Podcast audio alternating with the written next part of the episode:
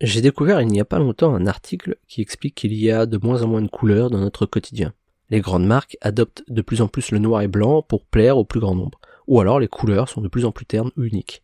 Et s'ils font ça, c'est surtout pour plaire au plus grand nombre. L'idée de satisfaire un maximum de consommateurs.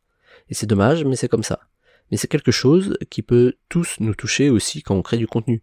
Parce que on veut toucher le plus de monde possible, on veut se retrouver à supprimer la couleur de nos contenus, ou plutôt les émotions on se retrouve avec un ton lisse, histoire de plaire à tout le monde et ne froisser personne. Et surtout pas de potentiel client. Mais comme on dit, vouloir plaire à tout le monde, c'est plaire à personne.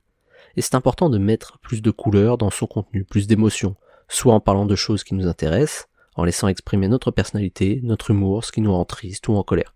Bref, en mettant plus souvent de nous dans nos contenus.